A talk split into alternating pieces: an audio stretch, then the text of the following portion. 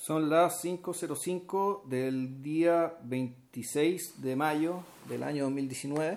Esto es el Cinema 373, las películas no nos avergüenzan. Y le hubieran visto la cara a Vilche hace un rato cuando la tarjeta de memoria de la grabadora se llenó. Pero bueno, Pero habíamos grabado. No habíamos grabado nada, por suerte Ah, empezamos no, hace poco. Este, este no, no va a engrosar la lista de podcasts infames que hemos tenido que grabar dos veces, entero. Son como cuatro. Son tres o cuatro por razones tecnológicas varias y ineptitud, por supuesto. Sí, claro. Eh. Siempre ineptitud. Siempre hay ineptitud de por medio. La Sí. más imperdonable fue, que esto no lo vamos a decir, que fue lo de lo de Fremont. Pero ya no, no me entraré en detalle.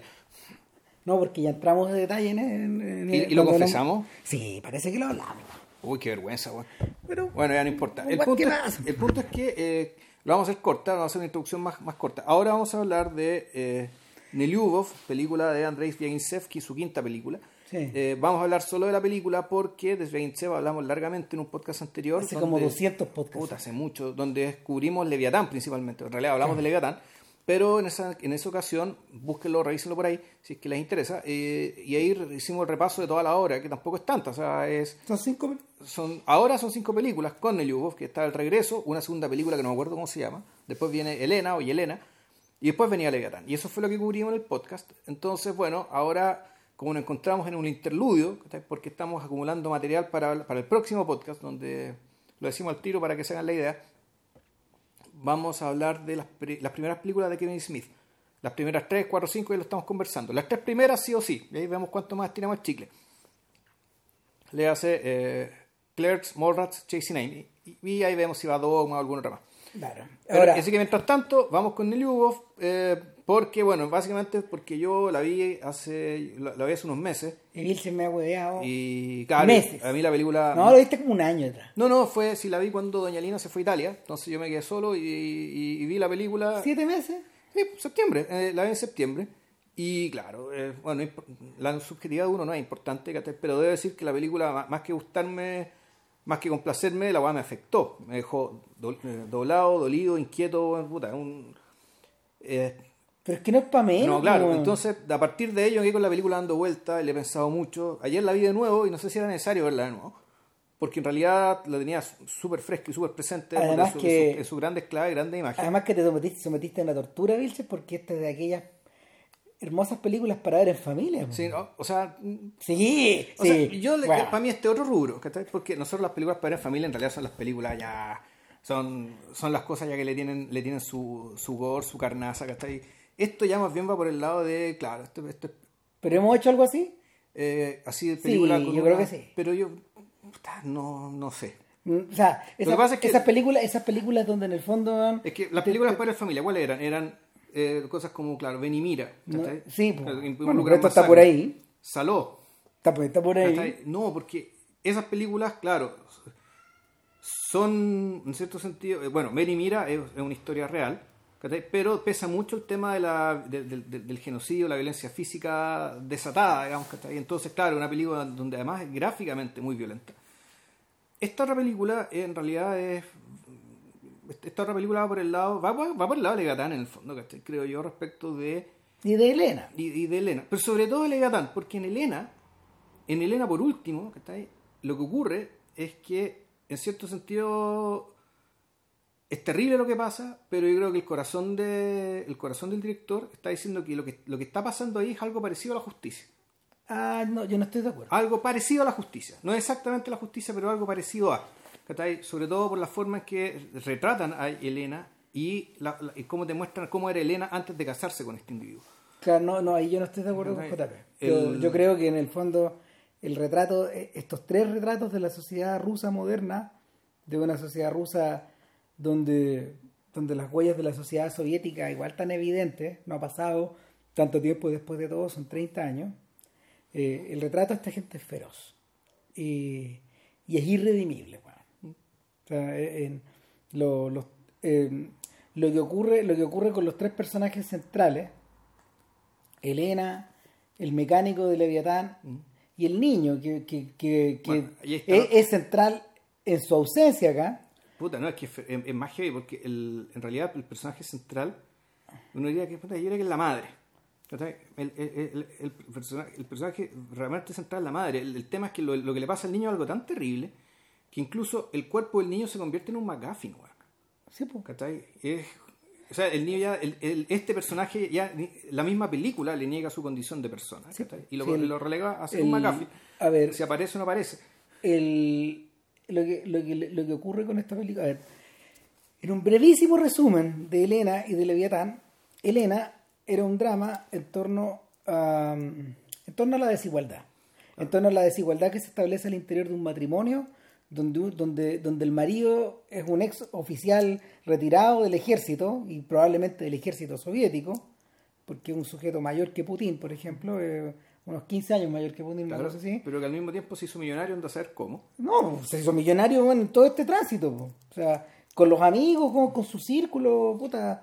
eh, de esa forma, bueno, lo que ocurre es que este sujeto está colocado en el centro de Moscú, en en, en un, en un departamento donde además vive su esposa, que alguna vez fue su empleada. Fue su enfermera. Eso, perdón, fue su enfermera. Y, y esta relación de dependencia... eh, No, claro, el fondo él se casó con ella para tener, en la práctica, para tener una enfermera con derecho a pierna. Sí, claro. Ya- Bueno, y, y Elena, en la pauperización no le quedó otro remedio que decir que sí, porque en el fondo la otra, la otra opción era quedarse en el hospital. De hecho, vemos a colegas de ex colegas de Elena todavía en el hospital. Claro, Eh, exacto. Nada, lo que ocurre acá es que se produce una situación dramática que no vamos a explicar, pero donde se hace presente que la división es total y fatal. Mm. En Leviatán lo que tenemos es un marco un poco más... O sea, es, Es un entorno urbano. es Esto un- es entorno, en, en- en es una población cercana al Ártico. Exacto. Claro, y es una, y- y es una- población harto más grande de lo que uno cree, en fin, da lo mismo. eh, pero lo que ocurre acá, eh, lo que ocurre acá es un problema que ya no es de desigualdad, sino que definitivamente de, Un problema de abuso de poder. de abuso de poder, de pillaje. O sea, el, un sujeto eh, que es un mecánico de lanchas que alguna vez trabajó en los astilleros de, de la Unión Soviética, donde, donde se construían los barcos Claro. balleneros que, que iban a dar vueltas por el Ártico. Ese sujeto tiene un taller casa muy bien ubicado, eh, de tal suerte que ahora el alcalde de la ciudad quiere ocupar ese mismo terreno para construir un casino y por lo mismo le ofrecen por todos los medios, los buenos y los, y- y los legales y los no tan legales,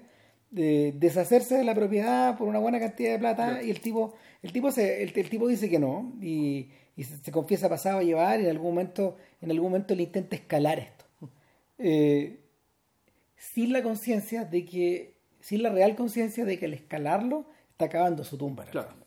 y no está acabando su tumba solo con el gobierno local o por extensión con el central, sino que también con otro coludido ahí que es la iglesia. Nadie va a recurrir en tu ayuda. Claro. Eh, y ya no hay y ya no hay eh, soporte social tampoco, como en teoría debió, debió haber existido la Unión Soviética, soporte social que aminore esa injusticia, por ejemplo. A lo más un compadre que se, se va a quedar, se va a cuidar, que se va a dedicar a cuidar al cabro chico adolescente que quedó huérfano de, de madre y, y- y prácticamente de padre. Claro.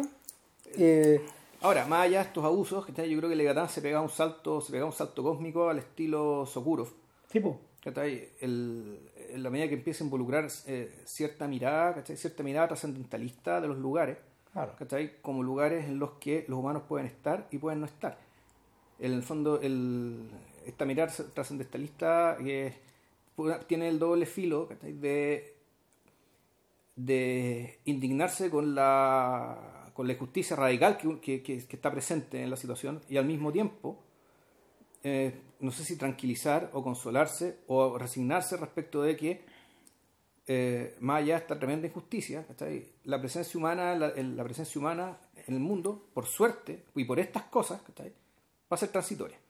Y que por el bien de todos, ¿cachai? O- o- Que se acabe que esta se acabe weá. esta- que se acabe esto, Que se ¿cachai? acabe Que se esto, porque si esto es lo mejor que los humanos pueden hacer, Cagamos. es mejor, es, es- esto es mejor que se acabe, ¿cachai? Y por eso es que la película además termina con una... es la, la lectura que hicimos en aquel entonces. El, la película terminaba con una misa, que era una, un- una misa donde iban todos los poderosos del pueblo. Eh, Era, un- era una representación, era una representación teatral. Una gigantesca farsa, ¿cachai? Donde, donde, claro, este, donde este sujeto además se vestía, se vestía de Tolstoy, ¿cachai? Para anunciar, no sé si él lo anunció una revolución, pero sí había una conciencia como de que está en una situación pre-revolucionaria. Ahora, Yo eh, que esta cuestión en realidad no da más, esto debería explotar. es interesante que Leviatán se haya, a ver, se haya estrenado como en 2014. Más 2014, sí. Eh, eh, y haya, ah, bueno, se haya estrenado en 2014, haya provocado un bombazo cultural en Rusia. Eh, Y un- que un una pelea a muerte. un- y un tercio de esa plata era del Estado ruso. po. Ese era otro de los palos Sí, que. claro. Eh, no, y haya desatado una pelea a muerte al interior de los ministerios, porque la película efectivamente fue apoyada por el gobierno ruso para llegar al Oscar. Aun, y, y- incluso considerando bueno, escenas donde, los, de donde los viejos premieres de la Unión Soviética, que ahora ya no son tan mal mirados, Claro. de hecho, eh, Los agarraban a eh, balazos, Los agarraban, claro, los agarraban a balazos, bueno, a, la, a la orilla como de una sequía, bueno, a, la Claro. orilla, de un- a la orilla de un arroyo. Y donde, además, y, y hay otra escena donde, puta, una escena de un- de una repartición pública, está una foto de Putin, ¿cachai? Y donde Putin mira la cámara. La foto de Putin está mirando la cámara, o sea, y está mirando la cámara con, con cara, con cara de, weón, te estoy mirando y te estoy cagando. Claro. ¿Cachai? Es una mirada así sardónica. ¿cachai? Ahora, en paralelo, en paralelo, eh, y para, para redoblar la ironía, esa película significó la consagración de Zbigniew como un intocable al interior de la República. O sea, el... Bueno, no lo discutimos esa vez, no es la primera vez que pasa. ¿ven? Sí, claro. Creo que en esa vez, esa vez hablamos extensamente de la relación que, que, que Stalin tenía con Shostakovich y con Pasternak. Y con- exacto. Claro, que pudiendo, pudiendo haberle echado el guante, este lo que se dedicó fue, este este se dedicó a cazar a sus amigos, weón. Claro, A encarcelarlos, a matarlos y a no tocarlos a ellos. exacto. Y en el fondo a torturarlos, eh, a torturarlos en forma vicaria. Haciendo, no, haciendo el, el rol de las Eumenides. Claro. En el fondo, digamos, de volver tu vida un infierno, digamos, protegiéndote al mismo tiempo. Claro. Eh, y el ahora no es ni de lejos el primer cineasta que, que está que está metido que está metido en este foro digamos Sokurov es un sujeto que también goza de la misma de esta misma inmunidad de alguna forma No así Svereverenikov, no po, que era un director un poco menor, que tiene una película que metió mucho ruido, el estudiante El estudiante o el discípulo. Claro, y se metió en atado ahora con Leto. Bueno, lo más probable es que siga dando problemas, weón. Eh, y, que, y, que, y que termine en una situación parecida a la de Sang Yimou o a la, o a la, o a la que vivió Jia Sanke, que era un invisible eh, en China. Eh, Hubo un momento en que las, las películas se premiaban afuera, pero en China lo trataban no como si no existiera. No existía, ya. Bueno, hoy día es un concejal, entonces las cosas van cambiando. Claro. Pero el, en estos momentos el que tipo, el tipo que está más, más aquejado tal vez de, esa, de ese atado, de ese problema, es Jafar Panahi. Es panaje, sí. Claro. O sea, y que, y que ha hecho, que ha hecho de su que ha hecho de su propia situación de, ¿De reclusión? de reclusión o de rehén, en el fondo, el corazón de su obra. Eh, de, de la segunda parte de su obra. Ahora, eh, volviendo a volviendo a Zbieginsev, eh, también discutimos en esa ocasión eh, cuánto de Tarkovsky quedaba en el lenguaje de este tipo, tomando en cuenta de que se trataba del cineasta ruso más importante surgido después de Sokurov y por extensión después de, después de Tarkovsky. Eh, y, y lo discutíamos porque eh, en los dos primeros filmes las referencias eran constantes Sí. y eran sonantes, o sea, era, y, eran manifiestas.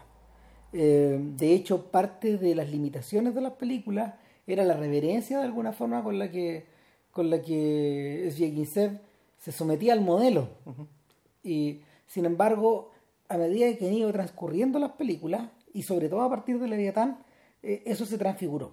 Todavía el lenguaje sigue siendo tarkovskiano, sigue siendo tarkovskiano. Recién Vilche, antes de antes de que se nos quedara parada, Antes del digamos, la- percance. claro, antes, antes del percance, estaba haciendo, eh, estaba haciendo eh, llamando la atención sobre dos o tres cosas. Por ejemplo, eh, las tomas de Zbigniew siguen siendo largas. Sí.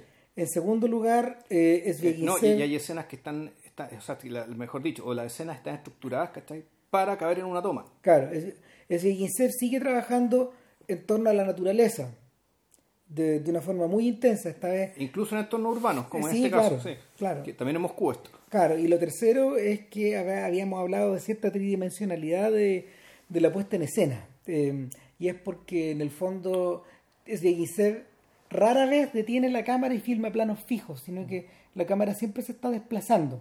A veces se está micro desplazando hacia ti o se está micro desplazando hacia los objetos o, o- o al, al revés, abriendo el plano, etcétera. Que, que es algo que, a ver, que es algo que Tarkovsky hizo de manera manifiesta y él desarrolló un lenguaje muy complejo en torno a esa weá. ¿Cachai? Eh, probablemente, probablemente el más complejo desde, desde los movimientos de, de Dreyer y de Ophuls y de Hitchcock. Ahora, eh, una cosa interesante de, de Neliubo, que, que, que, que es sin amor o no amado, No amado, como habíamos exacto. dicho de- Antes del percance. Claro, los, los- los gringos lo tradujeron como Loveless. Loveless, sí. Claro. Eh, una cosa interesante es que eh, al revés de al revés de, de los primeros filmes, yo creo que hay elementos del género que, que permiten que el propio Sveginsev se mueva con mayor facilidad al interior de las cosas que quiere contar. ¿Cachai? Eh, tanto Elena como Leviatán como Sin Amor son, Son son, dramas. drama. y están, están asumidos como dramas y, y tienen convenciones del drama, Exacto. los tres. La primera película, eh, el, el regreso, que la, la vi hace muchos años, entonces tengo un recuerdo Mm. más, más bien vago, sí tengo la impresión de que era, en ese sentido era, era más libre respecto al género. Sí. Eh, Era, era una película que está permanentemente, de potencialidad permanente, que no sabías tanto hacia dónde se Es podía un- dirigir. el germen del género ahí era, era un padre que regresaba, no sabemos después de qué, si después de la guerra, si después de estar preso, De- si después de sí. huir de casa, regresaba al hogar y en el fondo tenía frente a sí, frente, frente suyo, dos hijos que no se recordaban que era él, eh, quién era él y eh, con los que se va de pesca. Claro. Y donde ahí lo que ocurre, eh, lo que ocurre no alcanza a ser un drama, pero sí lo que está es la permanente sospecha de los niños respecto a este, de este ¿Quién es, individuo. quién es este desconocido? ¿Quién ¿Quién es- es este? ¿Qué quiere? ¿Y qué quiere nosotros? Claro. ¿Por qué estamos acá? ¿A qué viene? Mm. ¿Qué lata estar acá? Etcétera. Claro. Y en, en la segunda película, Era una especie de exilio. Creo que ese era el nombre, ese era el nombre en español. El exilio o el destierro. No me acuerdo el, el- el nombre en ruso. mm, ¿verdad? Y tenía que ver con alguna familia que tenía que se iba a vivir lejos del, se tenía que ir lejos de la ciudad, pero no me acuerdo por qué razón. sí, pero, pero está siempre presente esta idea de, del retorno a la ciudad y, y efectivamente cuando la cámara volvía a la ciudad, weón, era como si fuera como si llegáramos a Marte. weón. Era una ciudad que no tiene nada que ver con na- nada que ver con la idea de habitación, de civilización, de nada. Era, era, era un vaciamiento. Claro, entonces tú lo que tenías era efectivamente la potencialidad de un drama, pero como en las películas de J.L. Torres en el fondo. Era la impresión de que el, de que el, el drama humano era estaba permanentemente invadido ¿cachai? por un entorno que en el fondo estaba comiendo. Que son medios parientes estos dos. Sí. Sí. Sí, de hecho, el, la, tú lo que ves ¿cachai? ahí es, es la, es esa sensación, ¿eh? la, la sensación de que el entorno natural en cierto sentido te está moldeando de una manera tal que lo que nosotros entendemos por drama en ese entorno se convierte en otra cosa. Banishment es extrañamiento. Exactamente. El extrañamiento, claro. Pero también Que- el exilio, que Sí. tú eres banished, en el fondo que eres exiliado, o, o- otra palabra que se usa acá, relegado, Claro. que la relegación, en el fondo que no te exilan a otro país, pero sí te obligan, y la dictadura se ocupó mucho, de que en el fondo para que no metierais bulla te mandaban a un lugar a un lugar lejano, digamos, dentro del mismo país, para que en el fondo no exista. No exista. Y tampoco estés preso, de modo que nadie te vaya a ver la cana. En el fondo es, es negarte la existencia, ¿cachai? Aprovechando que el país tiene una geografía suficientemente generosa ¿cachai? como para y extensa con profundidad estratégica para mandarte al carajo. Eh, los milicos habrían dicho hermoso también. Mm, sí, sí, por Ah, bonitos los paisajes. Mm. Claro. En fin. el, a ver, en Entonces, claro, Elena, perdón, bueno, y la tendencia entonces, Elena, ya ese es un drama, ¿cachai? Claro. Ese ya, ya es un drama con hechura de drama. Y Leviatán, si bien transcurre en un entorno rural, el, el, El nudo, la, la, Claro. la, la- el la- nudo la drama. digamos, es Claro, dramática. Y la, y la presencia de la naturaleza, ¿cachai? Ahí lo que permite es este salto cósmico del que hablamos de antes, ¿cachai? Claro. Que no sé si eso hablamos en el- antes o después del percance, eh, respecto de que en el fondo el, el- el salto, el, el salto cósmico que te, que te permite mostrar los, los esqueletos de las ballenas, lo que te permite eh, mostrar el mar, un mar que tiene un- millones de años, ¿cachai? Que, va a seguir- que está ahí y cuando Y los humanos se ahí. vayan va a seguir estando ahí. Claro. Y, y te, y transmite la idea de que, de que todo esto va a pasar. Bueno, y, que ojalá pase una vez. bueno. y que se acabe. Y- exacto. Pero siempre acompañado y en paralelo de lo que podríamos llamar, no sé, un drama convencional, pero sí un drama con todas las de la ley. Ya. Una de las cosas que más sorprendía de, de, Le- de Leviatán, por ejemplo, en relación a en relación a Stalker, o en relación a Andrei Rulev, o, o incluso en relación a algunas películas de Parajitanov, es que eh, en el marco de lo que le sucedía a nuestro, a nuestro personaje, esta weá atroz que le pasa, eh, no te salva el prójimo, no te salva la comunidad, no te salva tu iglesia, no te salva nada. Nada, nada. El, quizás por eso también Sviaginsev tomó la decisión, y, y, él y su equipo tomaron la decisión de irse tan lejos. O sea, a un entorno donde, donde si, si, algo no, si en algo no te apoyas, eh, si alguien no te sostiene, pues te cagáis en tres tiempos. Sí, claro. Eh, si, si pasaste la línea del Ártico y no hay un lifeline, no hay algo que te, no hay algo que de alguna manera bueno, retroalimente esta, este sistema, te vas al carajo. Y, y es lo que le pasa a este momento. Sí, bueno, y hay que decir también que el, a diferencia de los personajes de Tarkovsky, digamos, ya es una diferencia eh, radical. Uno, uno, podría traducirlo de lo que, lo, lo que hace Zvyaginsev, en el fondo, es, es agarrar Tarkovsky, que está ahí, en, en clave prosaica, no en términos visuales, pero sí en términos del tipo de historia que cuenta. Sí. ¿Por qué? Porque básicamente las personas de su historia son personas normales. Tarkovsky nunca habló de personas normales. No, ni. En O sea, Tarkov- la, la infancia Iván es que es un poco aparte, ¿cachai? Porque eso, es- eso yo creo que está, No, es- está, en otra, está en otra línea. No, ese es, y ese es un filme, ese es un filme que en el fondo está observando, está observando las cigüeñas, está observando bueno, al- a la balada del soldado, está inmerso Sí. en esa otra tradición. Exacto. Es como la última película de esa tradición, y de ahí para adelante es otra cosa. O sea, en realidad la, la última película de ese, la que terminó el género, fue Benimira. Pero Sí, pero desde pero otro- en, en aquel entonces pretendía, no sé si la última, pero sí, en el fondo estaba hablando con estaba con- dialogando con ellos. Claro. Estaba conversando con ellos. sí. Pero claro, en algún momento Tarkovsky empieza a hablar de, de grandes pintores, de filósofos, de astronautas que ven el, de, O sea- de que ven el infinito, el, el infinito del universo, digamos. Bueno, ni las casas de Tarkovsky son reales. Estas dachas que se imagina él, que en el fondo son son como iglúes, son refugios, bueno, son lugares a donde tú llegás y de ahí no salís más y te morías adentro nomás, Mm. weón, y, y, y- y más vale quedarse ahí. El... Ah, bien, ahora bien, la dacha de esta película, en la que está, en la que está ambientada, es un edificio, es un departamento al interior de un complejo de departamentos que da hacia un pequeño bosque. Claro. Y esto es en las afueras de Moscú. Claro, en las afueras de Moscú, probablemente en los suburbios. La primera conexión que uno hace, o por lo menos que yo hice en la cabeza, fue el decálogo De, de Kiesov. de.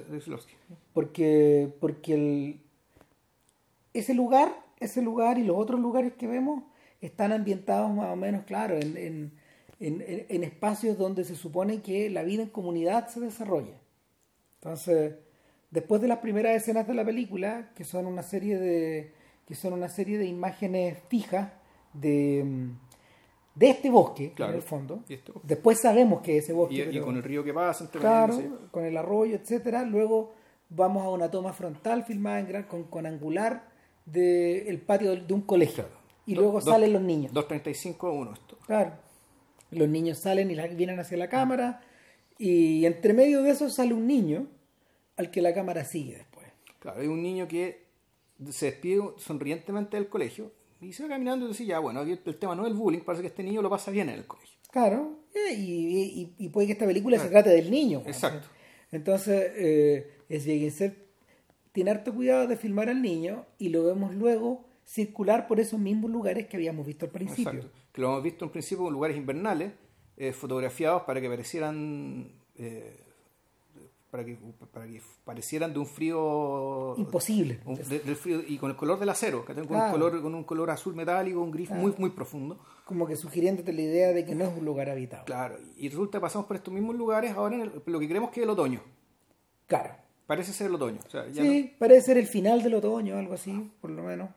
Se nota que hace mucho frío. pero todavía no hay nieve No, y el niño está dando vueltas, agarra un palito, después agarra un, agarra un plástico, de estos plásticos como de seguridad, de, Claro. no, de no traspasar, de no traspasar esta, esta línea, etcétera, le- lo amarra un palito, va jugando, y luego se pone al borde de un árbol, un, Un árbol muy viejo, en claro. forma de B, eh, con, con dos grandes, con dos grandes troncos en forma de B, y él tira el tira este palito y el y su y esta cinta plástica a uno de la, una de las ramas y queda suspendido. Queda colgando el, el- el palito con la, con la tira, queda colgando el árbol. Claro. Y el niño se va. Que era lo que, lo que el niño quería hacer. Por lo demás, ya muy contento de sí mismo, se va.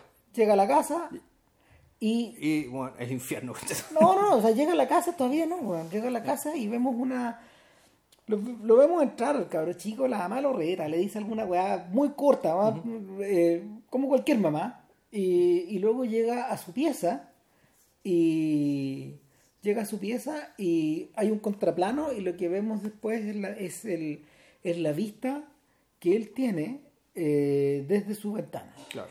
Entonces, desde su ventana uno ve una, una pequeña plazoleta o, ti- o campo de juego Claro, que, está en la ladera de un cerro. que es la que está ubicada en la ladera de un cerro y eh, unos edificios y en la lejanía el resto del bosque, donde presumimos Mm. que venía. Eh, luego la cámara hace un ajuste, retrocede un poco, retrocede un poco, hace un ajuste de foco y vemos, vemos la condensación de, la, Mm. de, las gotas, de las gotas fuera de la ventana. Y volvemos al contraplano y el rostro del niño ya no está feliz. Mm. Y, y nada, como dice JP, es el infierno, porque eh, suena el timbre y llegan unas personas, uno, uno piensa que son, no sé, visitas, Claro, el vecino que quiere y, y no, pues son tres personas, un matrimonio, y uno que corre la propiedad. un matrimonio cuya, cuya mujer está embarazada, y tú decís, estos buenos están vendiendo el departamento. Mm. ¿Por qué querrían venderlo? Corte, rápidamente la mujer dice que nos estamos separando. Y ahí, en ese momento, queda trabada la situación dramática. Claro. Aquí entra el drama. Aquí Exacto. parte el drama, aquí nos metemos en el género. Y, y el, el niño no parece prestar atención ninguna a lo que está pasando afuera, donde, no sé, pues hay un hay un ruso donde está preguntando, bueno, ¿y esto cuánto, esta, esta, esta- esta- cuántos metros, de cuántos metros es este living? ¿De cuántos metros De esta pieza. es esta, esta pieza? ¿De cuántos etcétera? metros el total? Ya. Cada, etcétera. Y, y el y cuando llegan a la pieza del niño, porque sí, esto es una pieza de un niño, Claro. dice la, la señora, la, la corredora de propiedades, el cabro chico sale corriendo, o sea. Que, que no lo vean. El cabro chico no quiere saludar, no está ni ahí, en fondo él, claro, él... ¿Por qué? Porque si los papás se están separando. Uno podría decir, ya, bueno, esto es muy natural, los niños no toman bien cuando los padres se No, separan, claro, es o lo sea, más normal del mundo. Los niños, los niños en realidad, eh, puede, bueno, está, puede que esté haciendo un berrinche, bueno, Sí, no sé. Eh, corte y, y ahí a todo se va al diablo. Claro, ahí llega el, el- el papá, que un, si mal no recuerdo es Alexei Roshin, que él es- ese personaje es un actor de Sofía Ginsev. Él Sí. ya había actuado en Leviatán, era el amigo, el, el amigo del protagonista, Sí. El que se termina quedando con el cabro chico, donde ahí está muy avejentado, aquí lo, lo, lo rejuvenecen un poco. O sea, acá, acá no está maquillado, digamos. Claro, o sea, allí parecía una persona mayor, pero también Sí. por, por- por la dureza del trabajo y la vida que tenía allá. Aquí no, el mismo medio gordito, con barba, ¿cachai? Pero un entorno urbano, puta burgués, burócrata, ¿cachai? Que está eh, un poquito pasado de peso, pero puta, en, en- harto mejor estado que esta película que, fue- que se filmó anteriormente. Bueno, el, el- el- el sujeto llega y obviamente no hay diálogo alguno. Eh, y No, ya el diálogo con la, con la mamá, o sea, son puros ladrillos. bueno, son puros ladrillos. Es una weá que está escrita con mucha economía y con... Y, puta, y... y Cada para- cosa, cada cosa que se dice agrega más información. Un ladrillo y agrega un poquito más de información. Claro, eso es, es información y a la vez, ¿cachai? Es, es veneno para la relación misma, ¿cachai? Para Claro. el bienestar de las personas. Al fondo hay gente que se está matando, ¿cachai? Se nos estaba olvidando una cosa, man. ¿Mm? Que, que la madre durante todo este rato estaba mirando su celular. Sí, ¿Cachai? Y, y ¿qué estaba viendo? Estaba viendo Instagram, Sí. Pinterest, de esa clase, weá. Digamos, un foto. ni la tele prendía, claro. Gato, Pero mira, respecto de la... que, Bueno, hay, hay todo un tema respecto de qué, qué nos muestra de Rusia esta película. Que naturalmente no nos muestra todo, sino que curiosamente nos muestra una Rusia muy próspera, pero no para ensalzarla, sino más bien para, para lo contrario. Sí. te muestra lo, lo que te muestra en el fondo es un lugar muy bonito con el departamento muy bonito muy bien decorado Bien decorado. se ve No se ve chico. claro y a lo largo de la película tú ves se ve mucha prosperidad se ve mucha belleza y mucha prosperidad y también se ve y, y- y se hace explícita también la presencia de la espiritualidad ¿cachai? impulsada en parte por la connivencia entre la iglesia y el Estado ¿ya? y yo creo que en realidad ese es el corazón de, de la crítica de la película. Sí. y eso pero vamos a llegar a eso después Sí, el, El- el- el asunto es que en estos dos, tres minutos de la pelea de estos sujetos, del- de, la irrupción de este hombre, en este espacio que pronto va a dejar de ser suyo, eh, queda claro que est- estos tipos llevan mucho tiempo así. Si es que no, siempre. exacto Segundo lugar, eh, que cada uno ya tiene una vida por su lado. Ya tiene su proyecto, exacto. Es decir, ella tiene una pareja, él también tiene una, Y que ninguno de los dos quiera cabros chicos. Y lo dicen de una manera atroz. Dicen, bueno, y, bueno eh, ¿y hablaste con tu mamá? Yo no voy a hablar con mi No, mamá. O sea, y ella tampoco quiere ver a este cabrón chico. Eh, y, o sea, si, bueno, si tú querés conservar tu pega, déjatelo, dice la mujer. Claro. Y ahí rápidamente queda de una forma muy apretada, se, se sugiere algo que vamos a explicar después. Pero en el fondo, eh, el sujeto está guardando una, está guardando Te una guarda- apariencia. te guarda la apariencia del matrimonio porque el, el nivel de idiotez ¿cachai? al que está llegando Rusia es tal que... Bueno, no hablemos tanto de esa weá, pero, pero que no lo permite. Te vamos a explicar por qué. Eh, bueno, porque en la, en la medida de hecho que uno es extranjero, la verdad los va sorprendiendo más y más Sí, a uno. ¿Cachai? Eh, eh, En ese sentido, Sveginsev está jugando, está jugando eh, un poco a lo Kasparov, en el fondo. Está jugando en la lógica de, bueno, les voy a explicar cómo es esta weá, porque ustedes no saben cómo es esta weá. Parece de una forma, pero no es. Entonces, el, lo, ter- lo tercero es que se sugiere que ninguno de los dos se va a quedar con el cabro chico y se va a ir al orfanato, weón. o sea, de una. hacer al boarding school y después que sale la Fuerza Armada. Total, weón, yo ya estuve, weón, yo ya estuve en un internado, dice ella. Y en el, estuviste en el ejército, no es muy distinto. Eh, y, y, y- y es, es- es la primera instancia donde, donde Begisev sugiere algo que es atroz, que, que ellos se comportan como si el niño no estuviera ahí. No, es que el niño no está, porque supuestamente asumen que está durmiendo. Entonces aquí Claro. viene como una de las escenas clave de la película, en que la, cámara aquí siempre se estuvo moviendo. Sí. En realidad, el- esto es una cosa muy sinuosa, ¿cachai? Porque el espacio del departamento lo permite. O sea, este el departamento fue escogido para... Es un poco como el departamento de, de la película eh, un- eh, rumana, que es de la que hablamos, de, Sí, de Sierra Nevada. Claro, de un poco esta lógica, digamos, de que tú, de, de- de que la cámara puede hacer los paneos de un lado para otro, digamos, y seguir, y, y seguir de manera fluida, ¿cachai? Claro, lo que está, lo que está ocurriendo entre los personajes y su desplazamiento en este espacio. Y con la diferencia que, claro, aquí las puertas son, eh, son, son con vidrio con, con vidrio broquelado, entonces la- la- no, no es una oscuridad absoluta la, la- la- donde está la cámara, sino que se ve, se ve luz que atraviesa. Y en algún momento, Ella entra al baño.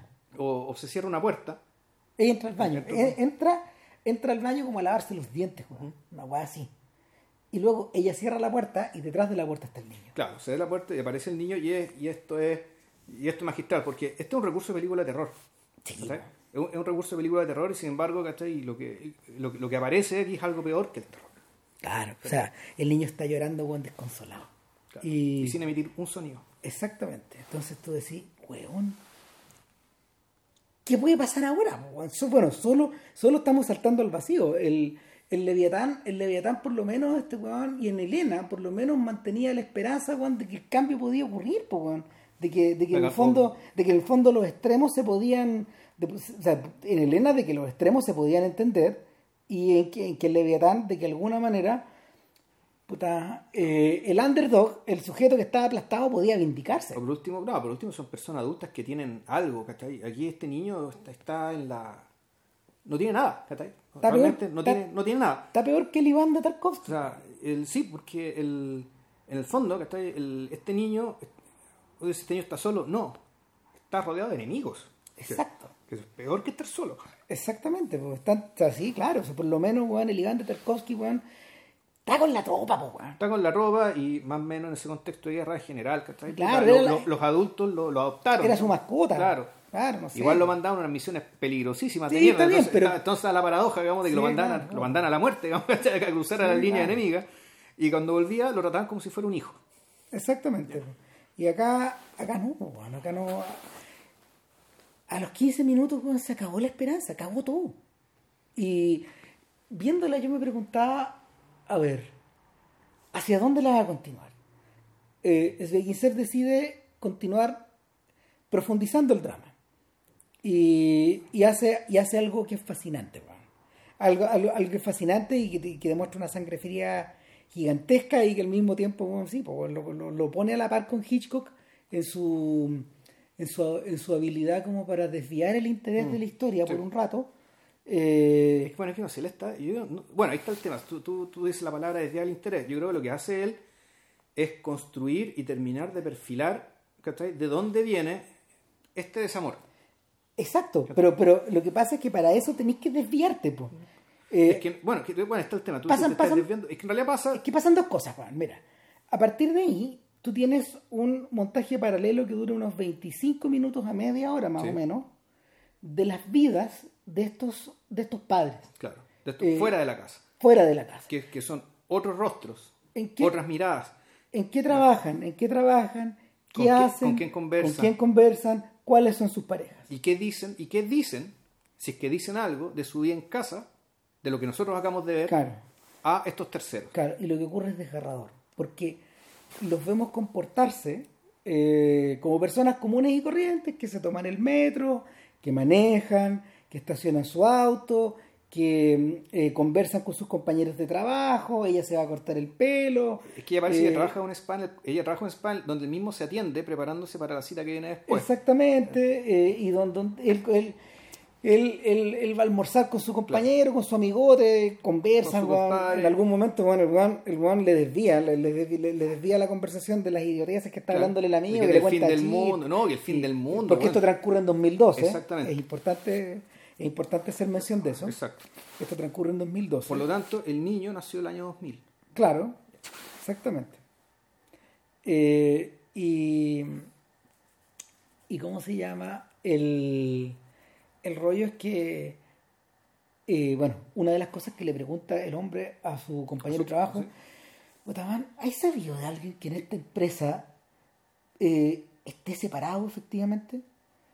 Puta, el amigo le dice, oficialmente no, pero te puedo decir que yo sí conozco un weón Un buen de tecnología. que, que en una de las reuniones de la- en una de las reuniones de camaradería llegó con una señora que no era su señora y con dos cabros chicos Que no eran no eran sus cabros chicos. Y lo más probable no se lo pregunté directamente pero él sí me lo confesó de que eran arrendados locos o sea que y aquí está aquí está lo que quería decir cuánto JP hace un rato eh, la, la huevonera es tan grande a estas alturas de que eh, los dueños de las empresas o los o probablemente los controladores de estas empresas en su en su afán de demostrar que son extremadamente religiosos y extremadamente Y observantes que, que de- son virtuosos, de que la- son buenos de- rusos, ¿cachai? Con Exactamente. y, y son buenos rusos sobre todo del- de la religiosidad y la espiritualidad tradicional rusa. Claro. Entonces ellos ya no, no pueden tolerar que la gente se divorcie. weón que no, weón que no está casado Y- con y hijos, con hijos, en la empresa está fuera de la empresa y de inmediato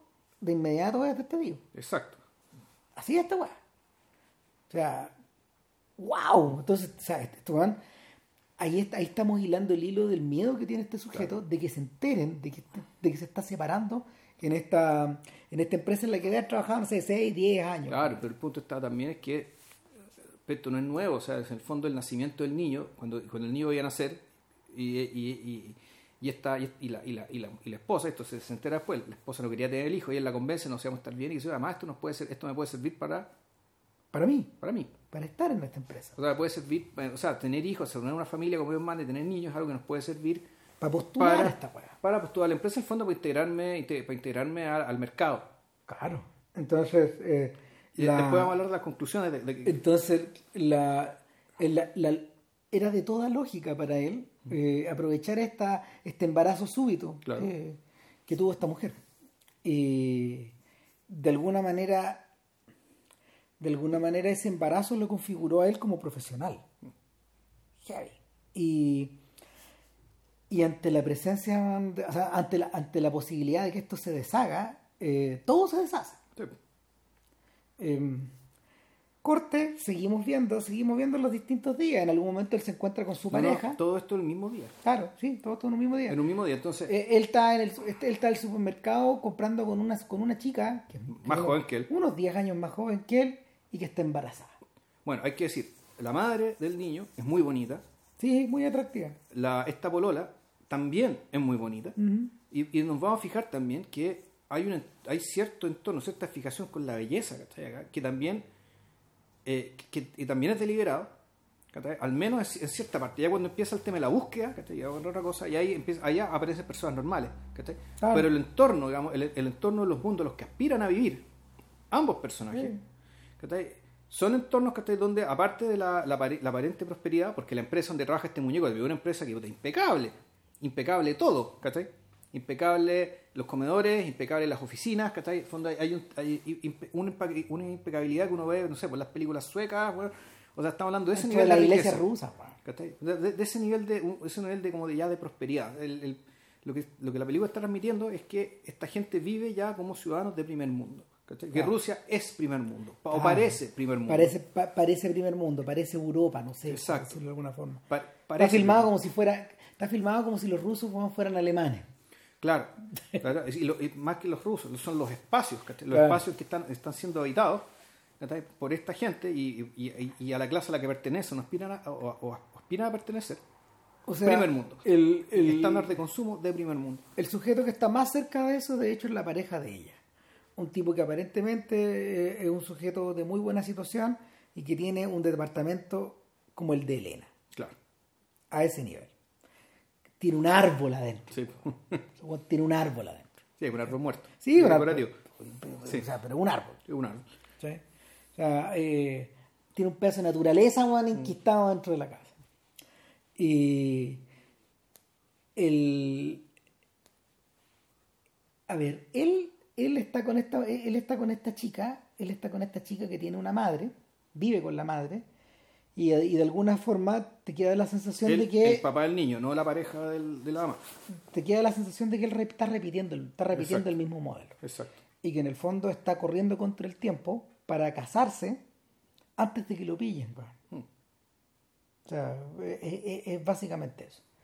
Eh, el mundo en el que vive, en el mundo en el que vive eh, su pareja y su y- y su suegra, digamos, y su futura suegra, eh, no, no tiene nada del esplendor weón, de, de- del otro industrial, Exacto. digamos, y con, con la madre del cabro chico. El, el otro industrial, de hecho, la, la lleva a comer. Tienen una langosta, weón, puesta en la mesa. Claro. Ella le saca fotos, weón, a la weá de langosta. Claro, y, en otra mesa hay un grupo de modelos sacándose selfies, weón. que Puta, claro. Entonces tú decís, ya, ok, esto, weón, este weón de verdad, weón, vive, vive- tiene, tiene un estatus, weón, de vida, Sí. Tiene un estatus de vida que está por encima, weón, de... Ella, ella, ella, ella en el fondo está subiendo una escalera, Exacto, de alguna deshaciéndose forma, este, de, de- de, de este otro guatón. en, cambio el guatón de alguna forma está bajando un escalón. Exacto. Pero es lo que es, weón. Y, y mientras uno va viendo estas escenas, no sé, weón, de mm, estas escenas como de, de alegría de pareja, Sí. estas, estas, estas, estas escenas como de, de, de, de com- de- de complicidad, estas escenas como de seducción. Más tarde ambas parejas tienen sexo, por su cuenta, Exacto. digamos. Y, el- Y todo en un puro día. y está to- y de hecho esas escenas de sexo están filmadas de una manera bastante explícita sí. Eh, en contraluz pero de una forma bastante explícita y y, y, y- y apelando apelando bien a, a lo que bien dijo JP a esta sensación de que de que esto está como adquirido, de que esto en el fondo, esta suerte como de belleza es algo que ellos se merecen, esta suerte de estructura, esta suerte de orden. Pero en ningún momento, en ningún momento de estas escenas, uno deja, uno se olvida del niño, de Lyosha. ¿Dónde está Lyosha? Bueno, la audiencia empieza a preguntarse, ¿dónde está? ¿Dónde chucha está, Juan? Porque, porque, porque vamos, vamos de un lado a otro, pero no está, no está, no está esta tercera hebra. Exacto. ¿Dónde está? ¿Dónde está? ¿Cachai? Y el, bien avanzada, bien avanzada esta secuencia, yo dije, si este weón se atreve a continuar esto y estirar el chicle, eh, eh, la misma pregunta que yo me hice al final, eh, en la mitad de Eras una vez en Anatolia.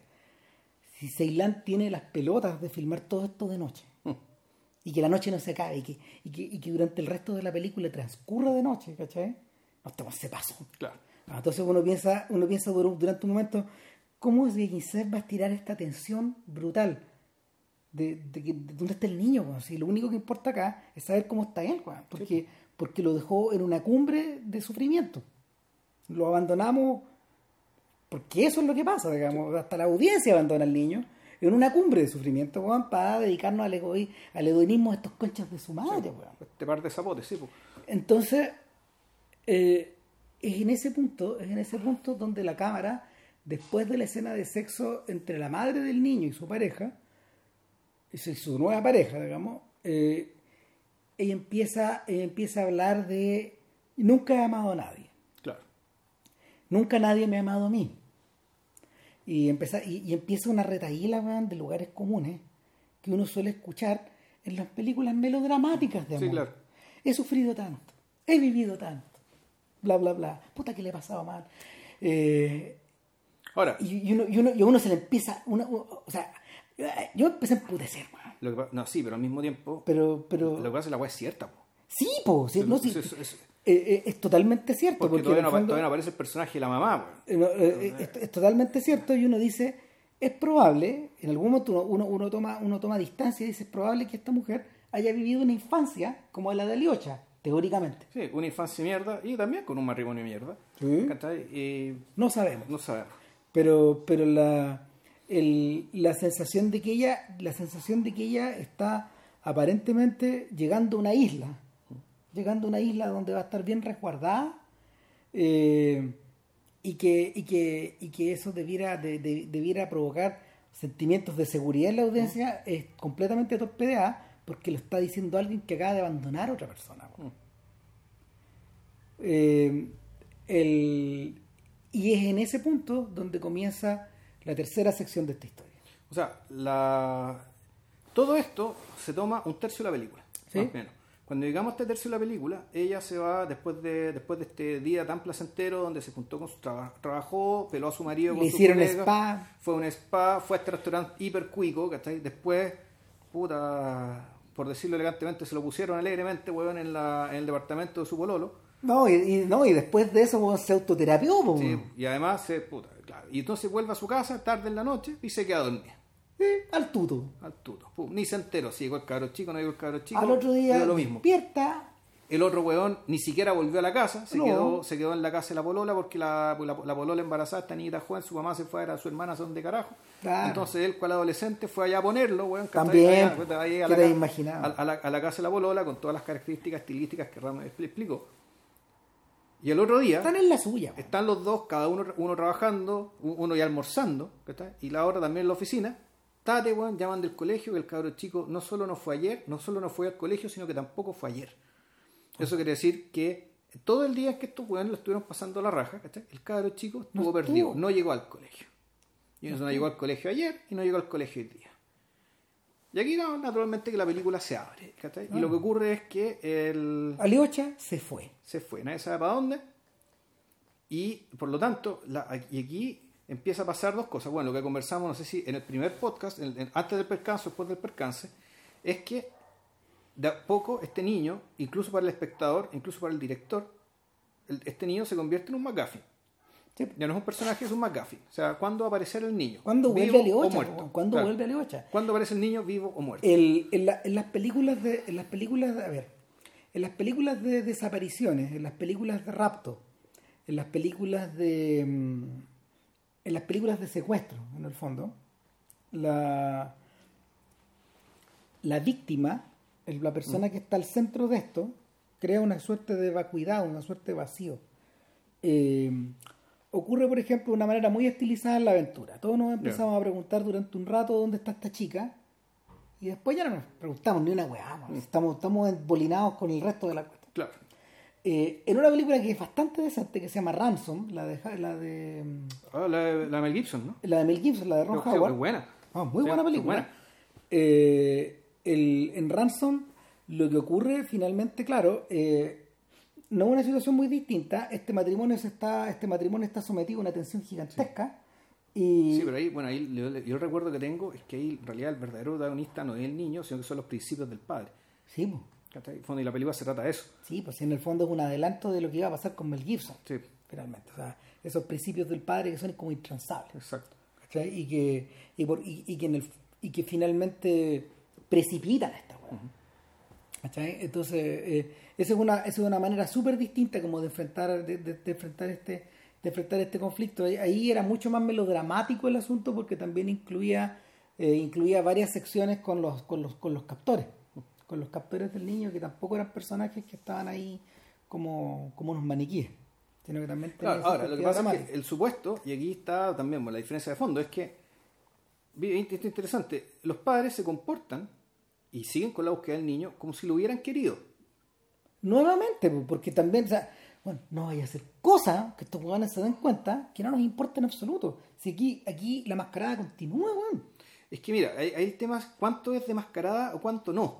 Si el Eh, punto es tú lo que estás haciendo es, ¿estáis fingiendo o realmente estáis dando cuenta de la magnitud del crimen que cometiste? O sea, lo que le ocurre al padre, weón, es una weá asquerosa.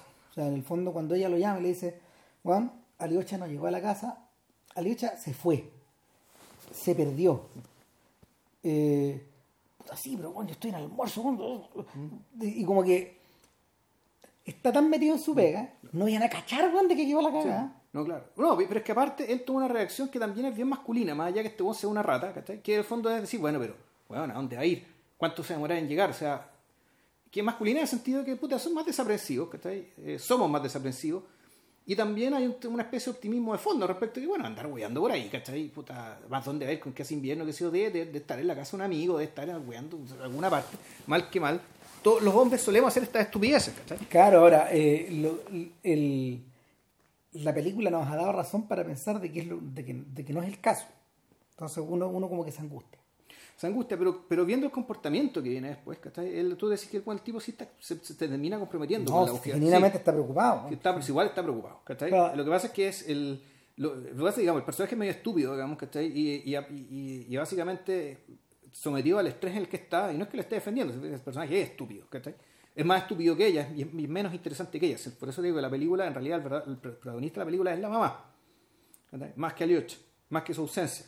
Porque cuando Aliocha, como decimos, eh, como, como dijimos, en el fondo es un eh, son estos fantasmas, es, es- es interesante, así como Alan Moore hacía en algún momento, eh, era Alan Moore, ¿no? Los, el- no, no era Alan Moore, era Garth Ennis, ¿Ya? de, de, de Small Deaths o Small Sí, Crimes. sí, sí, sí. Claro, en el fondo de lo- los niños abortados con- convertidos en fantasmas, ¿cachai?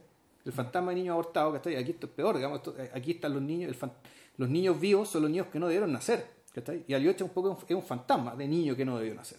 Exacto. ¿cachai?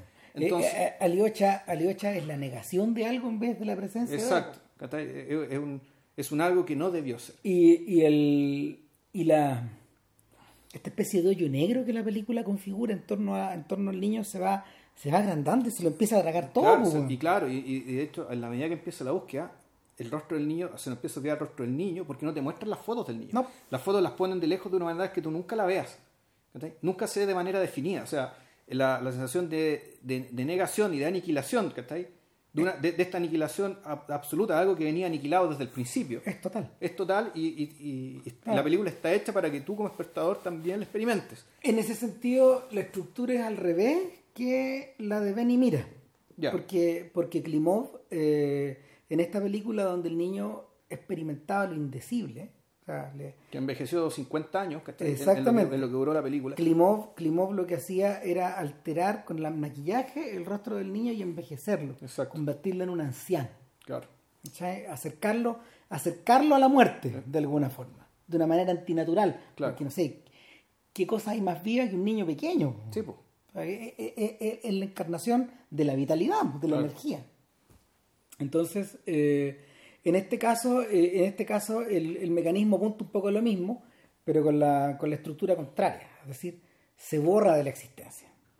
Queda, queda borroneado. O sea, claro, no lo manda a la muerte, sino que lo manda a la aniquilación, a la Sí. negación. ¿cachai? Al ser como en 1984, no importa si mueres o no, y eres, ya es una no persona. Exactamente. Total, total, entre comillas, partió siendo no persona dentro de esta película Exacto. una vez que tomamos en cuenta las distintas características de su, de, no sé, de su, de su, de su existencia, digamos. De sus padres. Y, y no, y de, de- de su existencia con sus padres. Y de por qué cabe, por qué vino a este mundo también. Ah, o sea, hay un momento bien tremendo cuando él toma, ver, justo antes de desaparecer, su última escena, creo, Ya. eh, cuando él toma desayuno en la mañana y está como tomando chocapico. Claro. Y cómete, la- cómete, tu, cómete tu cacao, no sé, le dice, no, no quiero si no tengo hambre. Weón". Cómetelo, weón. O sea, y está ahí con la weá mientras en las noticias Claro. está... eh. También está hablando del fin del mundo nomás. Estaban hablando del fin del mundo, weón. Sí, no, sí, claro. Y la weá, y la weá era un matinal, weón. Eh, ahora, el, lo, que, lo, que, lo que sucede es que la película se abre a la posibilidad durante un rato de convertirse en un procedural. Es decir, en una, en una, en una estructura de procedimientos donde se va buscando al niño. Claro, pero mira, bien interesante. En realidad, eso es. Eso, eso es lo que termina pasando. ¿cachai? Y la película además obliga, ¿cachai? por su propia naturaleza, a tener que juntar a los padres. A tener que hacer ciertas cosas juntos. Ahora, de aquí viene el otro palo político feroz, digamos, ¿cachai? Que es cuando llegan los pacos, ¿cachai? la mamá llama a los pacos, llega el paco y el paco le dice, ya, sí, ese cabro se pierde, se pierde un montón de cabros chicos, lo que va a pasar es esto, esto, esto, esto, esto. O sea, usted no va a hacer nada. ¿No? No, no puedo hacer mucho, pues además le digo con toda, con toda educación, digamos que en realidad estos casos son muy vistos, en realidad no hay mucho que se pueda hacer. Eh, mire, si quiere ayuda, en realidad vaya a estos grupos, métase a internet y busca los grupos, bu- busca- vaya al grupo de tu, tu, tu, tu, tu, que no me acuerdo cómo se llama, de búsqueda de niños perdidos, que son grupos que trabajan 24/7, Son muy voluntarios. profesionales, voluntarios, nadie les paga, tienen un algoritmo de trabajo muy bien, muy bien hecho Y colaborar con y nosotros. colaborar con nosotros. Y, pero en el fondo, ¿cuál, cuál es el tema? El tema es que nosotros hemos visto un país próspero, rico, lleno de gente bella, ¿cachai? Donde los paraderos de micro son un lujo, las micros son un lujo, y sin embargo no tienen plata para buscar a los cabros chicos, esta weá está uberizada. En el fondo, o sea, y peor que uberizada, o sea, detrás de toda, en el fondo la sensación de la película es que detrás de la riqueza, de, de esta riqueza privada, cosmética y privada, sigue estando la proverbial pobreza y precariedad estatal, que es la, La- que vela por todos. La y- mascarada, igual que la de los padres. y sobre todo, ¿cachai? Para, sobre todo preocuparse para los más débiles.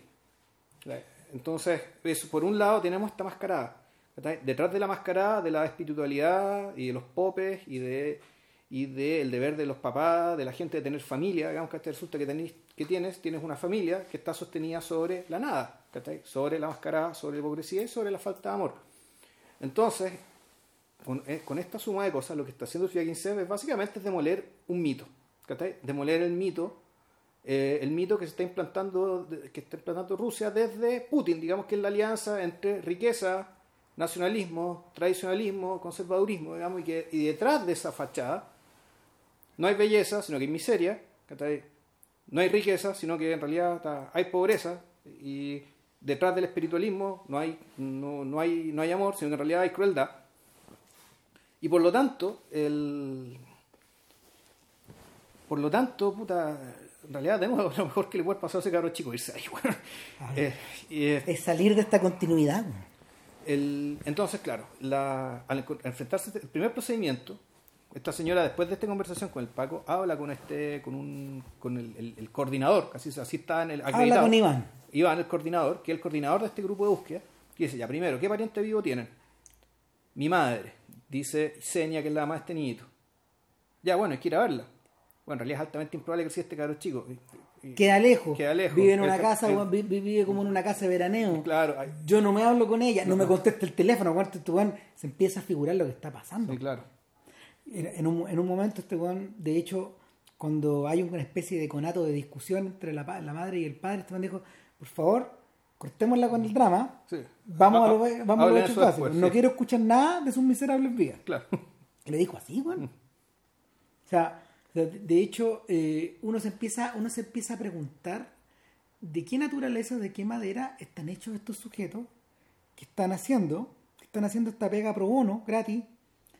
Y, y bueno, ¿y ¿Qué quién, mueve a Iván, ¿y weón? quién financia esto? ¿Dónde Porque, esa plata? porque son sujetos que son sujetos que además weón, se, se- se manejan en, en autos grandes, llevan Sí. ambulancias. El, Tienen equipamiento, claro, el fondo es lo que el Estado no tiene. Lo ellos, ellos. ellos sí lo tienen. Entonces tú decís, bueno, estas son organizaciones caritativas hechas por gente que en vez de pagar impuestos, prefiere usar la plata en esto.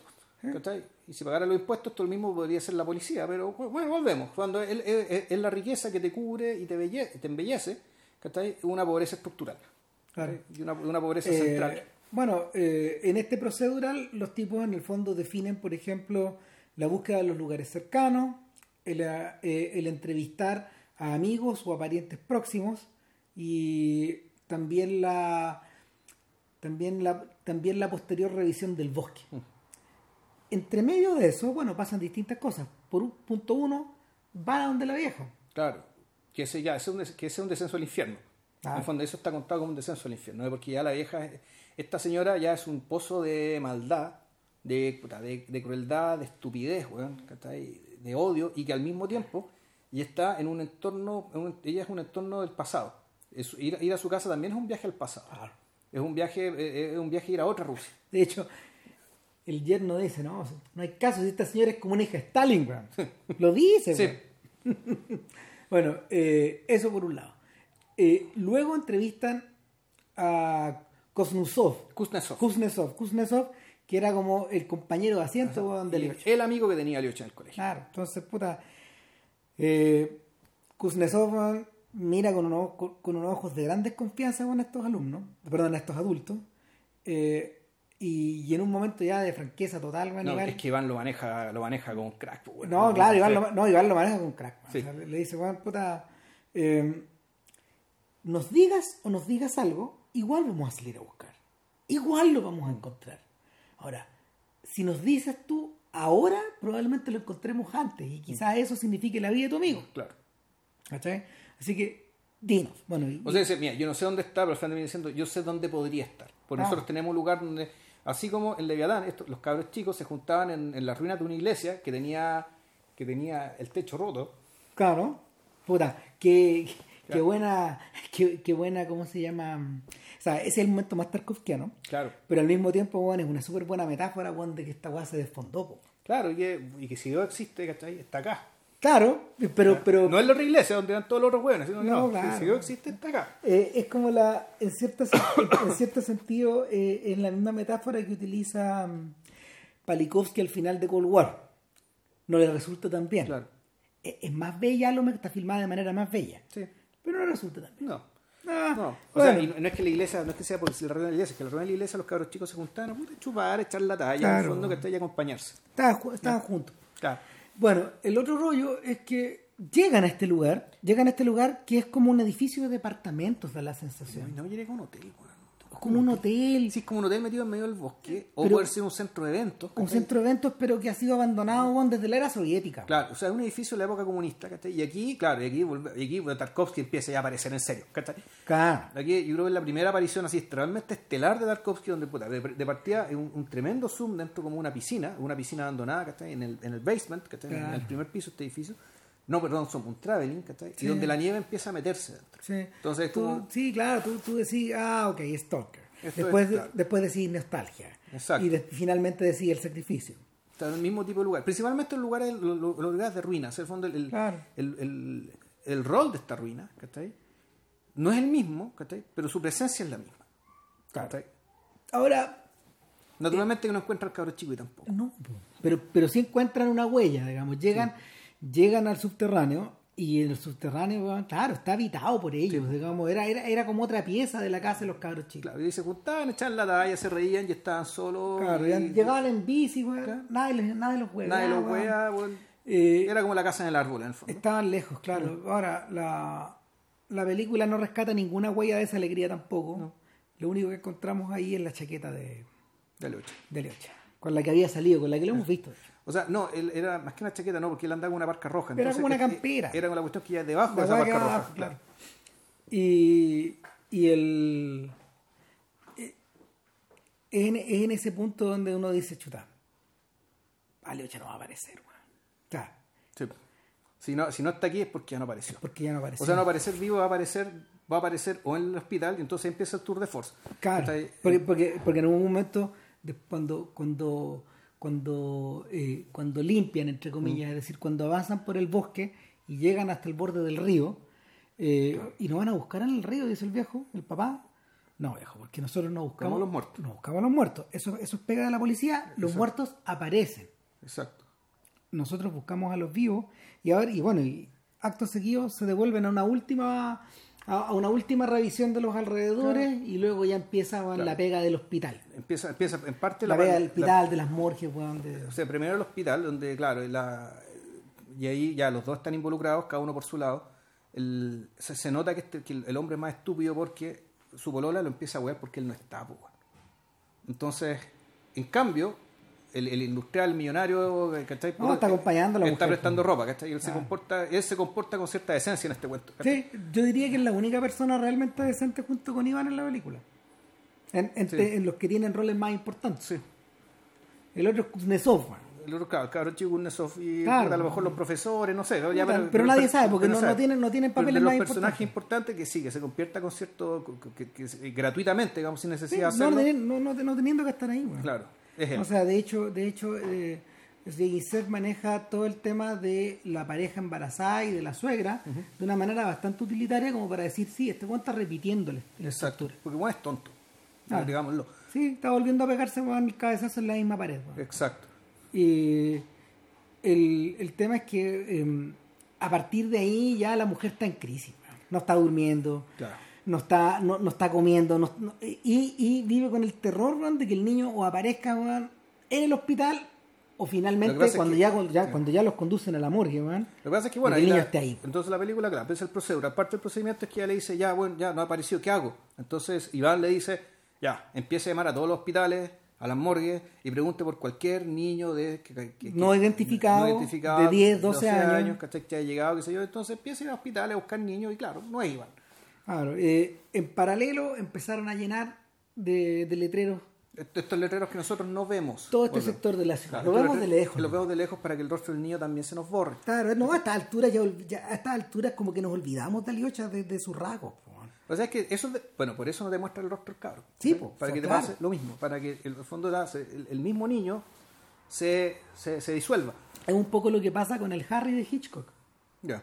Cuando Harry está tirado, al principio de la película lo encontramos tirado, pues, lo vemos, pero, pero está ahí nomás. Sí, o sea, eh, y no hay nada más que mostrar, digamos. O sea, de hecho, Hitchcock perversamente juega con la idea de mostrar las patas, Claro. las manos, weón, el- el- no sé.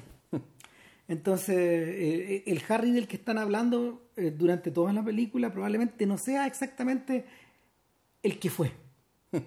Entonces, siempre va a estar esa duda, siempre va a estar esa sensación de que, de que nos estamos refiriendo a un tercero. Y, y claro, el- hacia esta- a estas alturas, recuperar en la liocha que estuvo frente a sus padres alguna vez ya se vuelve medio imposible.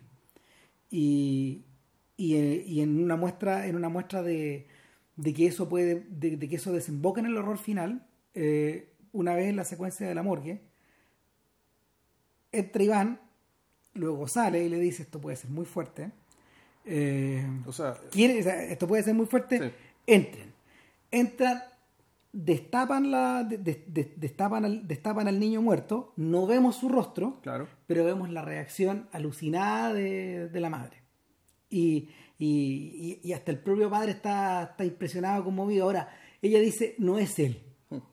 Porque él tenía una marca de nacimiento en el pecho y aquí no la veo y esas no son sus manos, esos no son sus pies. Claro, entonces la película está la, película está hecha para que en el fondo tú, tú decís, bueno, para dejarte la duda.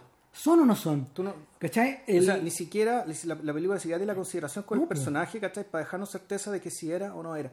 No, por, por- ahora, de- de- de- desde, un punto, a ver, desde un punto de vista estructural, no podía hacerlo, porque, porque en el fondo todo indicaba que todo indicaba que la el descenso, el descenso al infierno tenía que terminar de concretarse acá. ¿Cachai? Y el, en, un, en un brevísimo contraplano vemos que eh, el cuerpo está destrozado. Claro, y no sabemos si está destrozado porque se lo comieron los lobos o porque se cayó de, una, de, un, de un edificio de altura. No sabemos. No, no sabemos qué le puede haber pasado a ese cuerpo para haber quedado así. No, no sabemos, no, no, no, no, tenemos, a ver, no tenemos la, no tenemos el consuelo. Sí. que, que, que, que por lo menos Rossellini, no, Rossellini nos otorga eh, ah, en, en, Alemania año en- cero. en Alemania año cero, cuando no sé, o sea, Edmund muere, ¿cachai? Sí, po, Edmund se mata y- sufrimos por Edmund, po. Claro. Pero, termi- la, Pero- la- pero- la historia termina ahí. Sí. Claro, sabemos que está ahí, ¿cachai? Porque lo hemos acompañado toda la película. Exacto. Finalmente. Ahora, el, el, ella, ella, ella lo niega, digamos. Iván les dice, va a tener que hacerse la prueba de ADN, lo siento mucho, Claro. eh, quieran o no quieran. A estas alturas ya es un tema Claro. policial. Exacto. Si ustedes están involucrados, ella sale, está, Le, le- le pega al marido, le echa el culpa por qué tuvimos este niño, bueno, que te- etcétera. Bueno, y, eh, finalmente el hombre se pone a llorar también, Sí, bueno, po. ahí, bueno, eh, arrinconado, bueno, en una orilla, como si, como si estuviera sometido al peor de los suplicios, y la película hace un corte y vamos a la última sección, que en el fondo es el que epílogo. es el epílogo.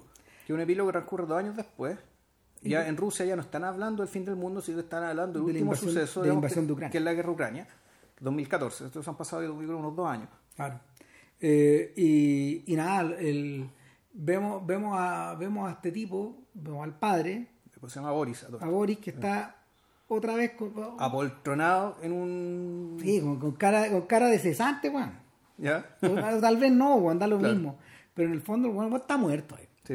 Está muerto ahí weón, mientras la guagua revolotea, la guagua, la, la guagua de su, de su nueva pareja revolotea por todos lados, weón, la toma y la va a meter en la cuna, weón, y se acabó. No, güey, más pendejo puto y la concha de tu madre. Exactamente, y Y la mamá con Macha, que la, que la- que está novia, están pensando, estaban viendo el tema este de si se cambiaban de casa o no a una casa más grande. claro, porque están aquí, están, están hacinados de una forma atroz. Exacto, O sea, y, y, y, y, con este peso muerto que carga. exacto. Eh, corte, vamos a la casa weón, de nuestro empresario, donde está con su mujer, también de la misma noticia, Está- Exactamente. en otro la misma canal. noticia de fondo el CNN ruso, weón, contando las mentiras respecto de que puta, sí, que la guerra patriótica, no sé qué vaina. Exactamente. Bueno, el hombre mira, el hombre mira eh, silencioso y con atención la pantalla. No sabemos si es porque no quiere mirar para el lado, weón, Claro. o la noticia weón, no le dice nada, o a lo mejor la está absorbiendo, no sabemos nada. Claro. En cambio, ella está con el celular otra vez. Ya. Y weón, con el celular. Un celular que de hecho encontró su verdadero uso cuando la llamaban por, por Aliocha, weón. No, no, Como teléfono. como teléfono, claro. Eh, eh, y no, hay, no se pronuncia ninguna palabra en esta escena. Yo dije, bueno, aquí nos tenemos que estar acercando al final. Eh, y el, ella, se, ella se para, se pone una. Se pone un buzo. Se, se pone la parte de arriba del el buzo, buzo. la parte, con la parte de abajo. Siempre ella muy deportista, muy preocupada de la estética. Puta, claro, y sale y se, y se, y y se pone, se, se pone a correr en la. No, pero un buzo que dice Rusia. Que es el buzo olímpico de la selección rusa o algo parecido. Sí, hay algo que no hemos mencionado, weón. ¿Qué cosa? Que la transición se hizo de otra manera. No pasamos directo a la casa de Boris. Antes hemos visto la casa que fue de ellos. Ah, no, sí, está, está es una, no, esa escena, Esa escena es esencial. es- pues, escena esencial, ¿cachai? Porque ahí aparece la segunda gran, es la segunda gran aparición tarkovskiana acá, que cuando están limpiando la casa, están sacando todo el papel mural, están pintando de blanco, en el fondo están estucando para acomodarla para los nuevos dueños. Porque se vendió. Se vendió, finalmente se vendió y aquí se ya se acabó el matrimonio, se acabó todo. Y, ese Ah. fue- y están desmantelando la pieza del niño. Y uno podría decir, ya, bueno, aquí el niño realmente murió.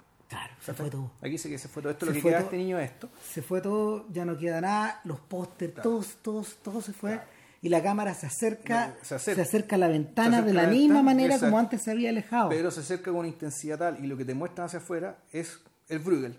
¿Cachai? Sí. Es la mirada de Tarkovsky de los Bruegel, cazadores, de los cazadores en el, Exacto. de los cazadores en el invierno. Exacto. Y eso es, y, y aquí el significado ya no tiene que ver con, puta, es el mundo, pero ya no es, no es el mundo visto desde la piedad o visto desde, desde, la, desde cierta completud, de cierto cosmos, sino que, ¿cachai? Aquí esto es el mundo que sí que te pasó por encima. ¿cachai? Claro. Y, que- Ahora- y respecto a la historia, y la historia que, Eh, que- y el sufrimiento que hubo acá, y la historia que hubo acá, digamos, ¿cachai? Esto va a ser comido y tragado. Fíjate que, fíjate que la interpretación que Simón Chama le da en el séptimo capítulo de, de Civilizaciones, la serie de, de BBC del año ya. pasado, es bastante más cercano a lo de Zbieginsev que a lo de Tarkovsky. Tarkovsky, ya. Entonces, Tarkovsky mistificó entonces. Claro, por- no, pero, no, pero yo creo que son, son dos visiones distintas, son dos como, como visiones distintas, porque, porque en el fondo Chama dice, les vamos- va- hay una cosa muy bella en la estructura del cuadro, pero vamos a los personajes. Entonces cuando, cuando nos, nos- nos vamos metiendo en estos micro personajes, vemos escenas weón, de un invierno que es salvaje. Por ejemplo, hay una persona, hay una, hay una mujer que está corriendo, está corriendo con comida en el invierno. Y, y- ella, y en una de las manos, en, una de sus manos lleva una mm, lleva una cubeta, lleva una cubeta con ramas. Sí, eso es oro, eso equivale a oro. Exactamente, entonces en el fondo, en el fondo, eh, la eh, eh, en el plano de lo micro, en el plano de lo micro, la lucha por la supervivencia en ese Bruegel es atroz. Entonces, según para, para Chama, los tipos, lo- los únicos privilegiados que están contemplando el todo son estos cazadores que están volviendo, quizás agotados también después de una después de una lucha similar. Pero al menos tienen carne. Exactamente, o sea, ellos están, ellos por lo mismo están en una posición más Pero más prominente. más, más prominente que los otros, porque en el fondo bueno, su supervivencia está asegurada bueno, por unas semanas más. Claro. Entonces la weá también es salvaje. ¿cachai? O sea, eh, tiene, tiene, esas Sí. dos- tiene esa ida y esa vuelta. Entonces, eh, nada, después de esa escena que es crucial, volvemos a, eh, volvemos, vemos a Bori, después vemos a la madre, y, y la, y la madre, la madre en una escena que también es reminiscente de Elena. Sí. Eh, nos preocupamos por el adentro y el afuera. ¿Te acuerdas que en, Sí. el- en la última toma de Elena era, era, era la circular, era la misma toma del comienzo? Claro. donde estamos en una estamos en un arbolito que está seco en el invierno, Exacto. gira hacia adentro de la casa del milico, digamos, y acá al revés. De- después una vez que el milico ya no está y está la familia de Elena Exacto, ahí, que llegó el la familia del pájaro cucú. exactamente, giramos hacia afuera, y volvemos hacia la rama. Hacia la rama y el espacio tomado fuera, que es claro. eh, Claro, y vemos los ruidos de la afuera, etcétera. no, no, claro, y el, y el espacio tomado ya por estos niños, los niños que llegaron y están en su nuevo barrio. Exactamente. Eso se terminaba la película. Exacto. Aquí, aquí lo que ocurre, eh, no, aquí, aquí uno, uno podría atribuir esta escena ya, esto, esto, esto ya es desesperación. Sí, yo lo entiendo yo. Esto y es la desesperación, no, No, del es, correr, personaje. es correr como el hámster, Sí, weón. sí. No, no, es la, no, es la desesperación del autor. ¿Cachai? Cuando el Ah. autor agarra a una mujer que es la protagonista de la película, una mujer muy bonita, ¿cachai? pero dura, dura y acerada, ¿cachai? de acero, con el corazón duro, endurecido, digamos, ¿cachai? le pone el buzo de Rusia, Sí, ¿cachai? la pone a rotar y una vez que se cansa de rotar, mira a la cámara. sí. ¿cachai? Es porque ya el, el director ya no sabe cómo hacerle entender a sus compatriotas y al mundo ¿cachai? en qué infierno están viviendo. Sí, mira la cámara como DiCaprio mirando a la cámara hacia el final En de el. Revenant, donde en el fondo dicen, este, este es el ordeal, este, esta es la weá por la que pasé. Y mira la cámara co- como, como los actores de cine mudo miraban a la cámara. Claro. en este caso, en este caso es algo similar. En el fondo la, la mirada hacia los ojos de ella no devuelve nada. No, pero además esto, yo, pero esto yo creo que es el, el- Pero eso, volvemos, esta es desesperación del personaje dentro de una trama. Aquí lo que yo veo es desesperación de un cineasta y de una persona que, Sí. que le habla a su tiempo, le habla a sus compatriotas y le habla al resto del mundo. Es una desesperación muy parecida a la que hay en el final de, de la- de- del estudiante, desde, desde Berenikov, ¿cachai? Sí. Donde efectivamente la película se desbanda, ¿cachai? Se desbanda precisamente porque ya el autor ya no puede lidiar con esto. El, lo conversamos, ¿te acordás cuando yo te conté que había visto Peter Lu y que en el fondo ¿Ya? yo te decía la película está desbocada weón. la película se va la, la- la- la película pierde la película pierde la templanza ¿Ya? finalmente pierde la templanza por su por su tamaño de indignación Entonces yo te dije ¿Ya? el, eh, eh, o sea, huevas como esa en el fondo donde donde donde donde finalmente Mike Lee weón, puta deja de hacer cine pues weón. Si ya, no es cine lo que está corriendo ahí weón. Sí, Eh, eh, Y a mi, mi interpretación yo creo que es otra. Ahí lo que ocurre... para mí producto para mí, para mí producto de una indignación weón, que se ha acumulado una Sí. vida entera Sí, no, es una indignación que lleva 200 años, además una indignación que justo calza ahora, en el momento en que lo que se estaba reclamando era precisamente haberle cerrado las puertas a Europa para que la gente pueda comer. Porque eso fue lo que la, la protesta de Peterloo nace por eso. Pues las Corn, las corn Acts, ¿cachai? La, la Corn Law, perdón, esta- las leyes del, del- leyes del, del grano, en el fondo, eran para impedir las, las importaciones, de modo de mantener los precios de los productores locales. Y cuando los productores locales, locales tuvieron una mala cosecha, puta, el, el pan subió a precios exorbitantes y la, Se gente, la y la gente reventó, literalmente reventó. Si hubieran podido traer pan de otros lados, es decir, de Europa, ¿cachai? Puta, la gente habría podido comer. ¿cachai? Entonces, justo ahora, que viene el Brexit, y que puede ser que venga el Brexit duro, y que va a dejar de llegar el pan y otro montón de cosas más desde Europa. Este bueno además hace esta película. Eh, y la hace, pero puta, eh, tú, tú decís, eh, aquí la película falló por desesperación, tú decís, o yo por el otro lado creo que la película falló por la necesidad absoluta de ser fiel, lo más fiel posible, a la forma de ser de una época. Y eso es una forma de ser y una forma de hablar y una forma de comunicar, que hacía que la película fuera muy pesada y muy discursiva. Yo, creo que él no quiso renunciar a esta idea. Exacto, No quiso renunciar a esta idea, pero por esa desesperación. ya. ¿Cachai? De, de, eh, Yo diría que al revés. Yo creo que precisamente para que la desesperación no se le note, trató de hacer una película da- calculadamente, ¿cachai? o sea, no sé si calculadamente, pero más fríamente ceñida a las circunstancias. Sí, y que las circunstancias efectivamente llegan, lle- llegan, Claro. llegan a, a lo que lleva. claro, lo que pasa es que en, en- en- no sé, po, psicológicamente, psicológicamente Lee siempre ha sido un weón que ha ido a la contra.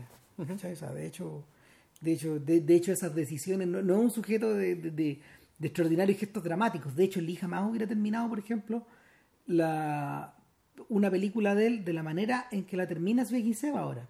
Porque después de esta escena, en que nos mira la cámara la mujer, hay un corte y volvemos a la orilla del Claro, río, donde el- volvemos a este árbol en B y la cámara, la cámara en el fondo, este, este- esta probablemente es una concesión lírica Claro.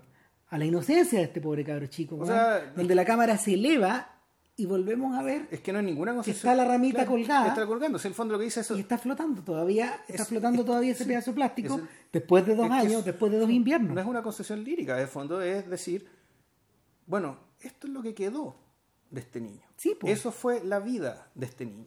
Y más que una, más que una concesión, puta, es algo que eh, eh, más que una concesión, es algo que podría haber pasado de un niño que se pone a jugar, tira un Sí, plástico, sí, el plástico sí. queda colgado, digamos que está y puta, ocupas esta, esta posibilidad real, digamos que está como el cierre, puta, el cierre, el cierre- un cierre me parece perfecto. No, sí, es perfecto, es perfecto, es como, es- es como el final, es como el final de la delgada línea roja. Cuando vemos esa, cuando- palmerita que cuando está- vemos esa palmerita que están haciendo, weón, en la mitad de esta, En medio de la playa. Mm. esta mitad de esta playa, weón, que fue arrasada. ¿Cachai? No sabemos si es antes, no sabemos si es después. Da un poco lo mismo. Claro. Pero en el fondo, pero en el fondo es un gesto. Sí, Es un gesto de belleza en medio de esta mierda. weón. claro, y aquí lo del niño, eh, claro, un gesto, parece un gesto de belleza, pero en realidad es un gesto particularmente dramático. Yo creo que son las dos cosas. ¿Cachai? O sea, o sea, el- la belleza, el, eh, la- lo que pasa es que la belleza no es gratuita, ¿cachai? No, no, jamás No. tiene que serlo. No, no, no lo es. Entonces, apa- aparte de, de, de que hay un tema de, la, de lo circular de la historia, ¿cachai? Claro. Pero esta circularidad está al servicio, creo yo, ¿cachai? De esta idea de lo que, lo, que, lo que la película también ya nos dijo, Sí. solo que lo hizo de otra forma. Volvemos a la circularidad de Elena. Sí. ¿Cachai? Pero, y, pero esta circularidad pero que tiene, tiene que ver con, en el fondo, con el corazón de la película también. Claro. Por lo tanto, es que esto fue la, la vida de este niño. O sea, es para esto, para esto nació. Exactamente. Esto sí. fue lo que alcanzó a hacer. ¿cachai? Porque este niño en realidad nunca debió haber nacido. Sí. Entonces, claro, el, el, tú aquí lo que tenía en el fondo es una especie de genocidio inverso. el genocidio, tú matáis gente, aquí tú aquí la obligáis a vivir. Y ahí me acuerdo, no sé, pues, de los famosos, los famosos experimentos ¿cachai? de, de Ceausescu, ¿cachai? cuando puta, le dio por prohibir el aborto. ¿cachai? Y también se hizo una película sobre eso. Y resulta que después se supo, pues, obviamente, claro, que 20 años después, bueno, las cifras de criminalidad bueno, se habían disparado.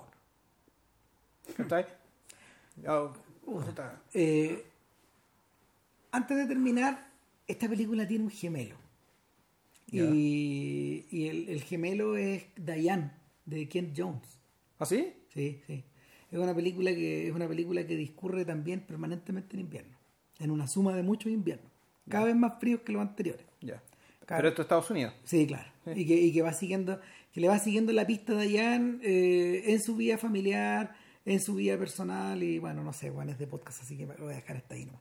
Ya, tú seguías anunciando podcast. Bueno, el- pero bueno, para eso estamos, ¿no? no, no sé. pues. Si tú eres el weón que quiere comentar películas nuevas, así que yo te- Ya, ahí le tengo dos más. Bueno, bueno, el tema es que eh, después de este. Bueno, volvemos. La, así como de resumen, puta, esta película, cuando la vi por primera vez, me voló la cabeza. ¿cachai? Y en parte por, puta, por, por la intensidad dramática, digamos, ¿cachai? por el hecho, este- por, por la creación de este personaje no existente. ¿cachai? Sí. Este personaje que, que se disuelve y sobre todo por el retrato de un país, weón, ¿cachai? la ferocidad del retrato de ese país weón, y cómo le, le, le saca la cresta pero por todos lados. weón. ¿cachai? Respecto de, puta, de, su, de la hipocresía, la mendacidad, ¿cachai? Y, y, y y todo eso detrás de, de esta cobertura tan tan melosa, ¿cachai? Tan, tan estérilmente bella, weón. Es, no, puta, me- me- es que de lo mejor que he visto en la década, weón. De mi humilde, humilde opinión. ahora, vi- por ahora ahí. ayer la vi de nuevo, ¿cachai? Y fíjate, claro, no es tanto la impresión, porque en fondo la película golpea mucho por la impresión Sí. la primera vez que la ves. Sí. Pero que está al nivel de Leviatán o por ahí, sí. Bueno, lo otro, lo otro que hizo insoslayable, weón, eh, es que es que Zviagintsev a estas alturas, a estas alturas está más cerca de Hitchcock que de Tarkovsky. ¿Ya? Por, por, la- por su capacidad, weón, como para, como para con- conducir la atención de la audiencia hacia lugares inenarrables. weón. sí. Pero al mismo tiempo, pero pero con pero con tiempo y con ritmo aparentemente lento. Sí, Sí, sí. Fíjate. No, si él, él- él sigue estando, él sigue estando del lado del slow cinema.